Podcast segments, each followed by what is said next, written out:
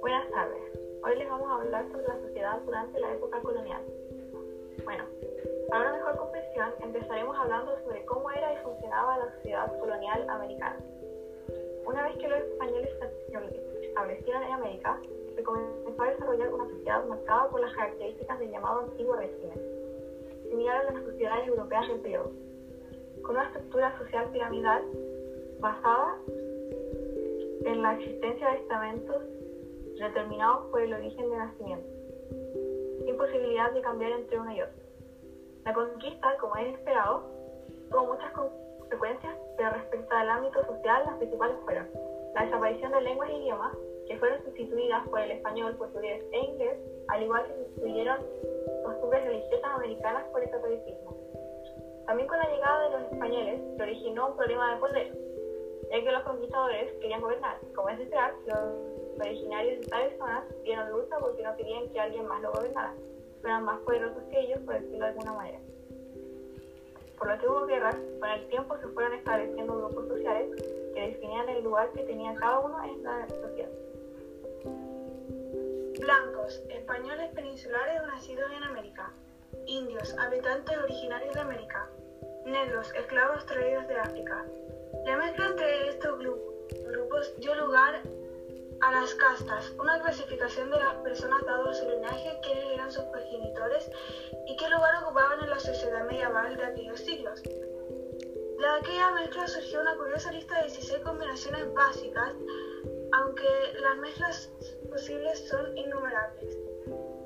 Otros peculiares como calpamulato, coyote, cuarterón, genízaro, jarocho, tresalvo, tambo, entre muchos otros, hacían más larga la lista.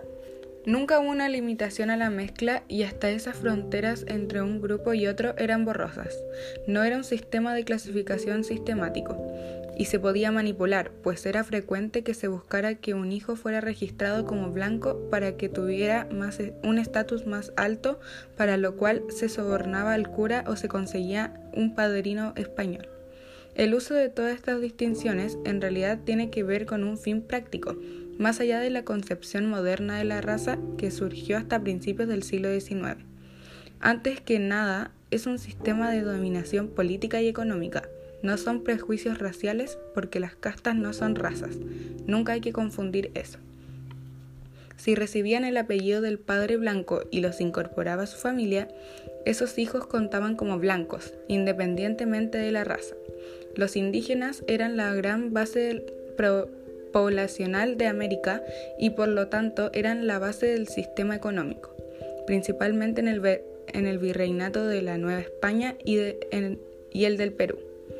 Los blancos ocupaban los puestos privilegiados de la estructura política y económica, mientras que los indios tenían que trabajar y pagar un tributo a la corona.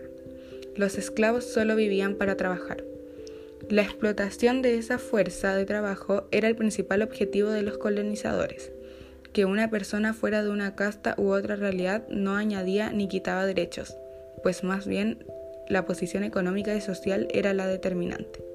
Los mestizos estaban en posiciones intermedias, no tenían que pagar el tributo de los indios ni eran esclavos como los negros, pero tampoco tenían los privilegios de los españoles. Con esto terminamos el podcast de hoy. Muchas gracias por escuchar y esperamos que les haya gustado.